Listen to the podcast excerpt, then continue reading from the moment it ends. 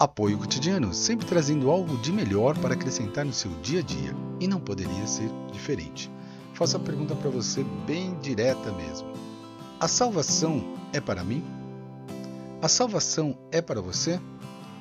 É desse ponto que nós vamos falar hoje. Algumas pessoas pensam que precisa fazer alguma coisa muito especial ou difícil para receberem de Deus a salvação. Elas acham que precisam merecer e ser salvas. Sim, para ser salva. Mas na palavra viva, a Bíblia, ela nos ensina algo bem diferente.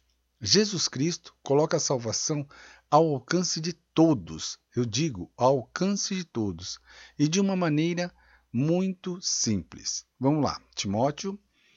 Pois existe um só Deus e uma só pessoa que une Deus com os seres humanos o ser humano, Cristo Jesus, que deu a sua vida para que todos fiquem livres dos pecados.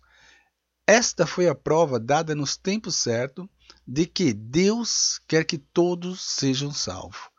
Repito, que Deus quer que todos nós sejamos salvos. Em Efésios 2, está bem assim na palavra viva. Pois, pela graça de Deus, vocês são salvos por meio da fé.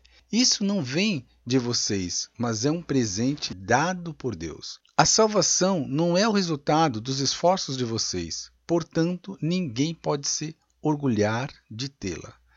Então, os orgulhosos aí, o pessoal que se sente muito ou poderoso, já viu que não é bem assim. Pessoal, estou fazendo uma prévia aqui bem curtinha, dando continuidade à nossa websérie. Estamos entrando no terceiro dia, 5 horas da manhã. E é justamente o que? O amor de Deus. Tá? Espero que vocês tenham acompanhado aí, etapa por etapa, e tenham meditado dentro da palavra. Aquele forte abraço, aquele dia abençoado para cada um de vocês. Mais tarde, às 19 horas, estamos nos vendo de novo. Até!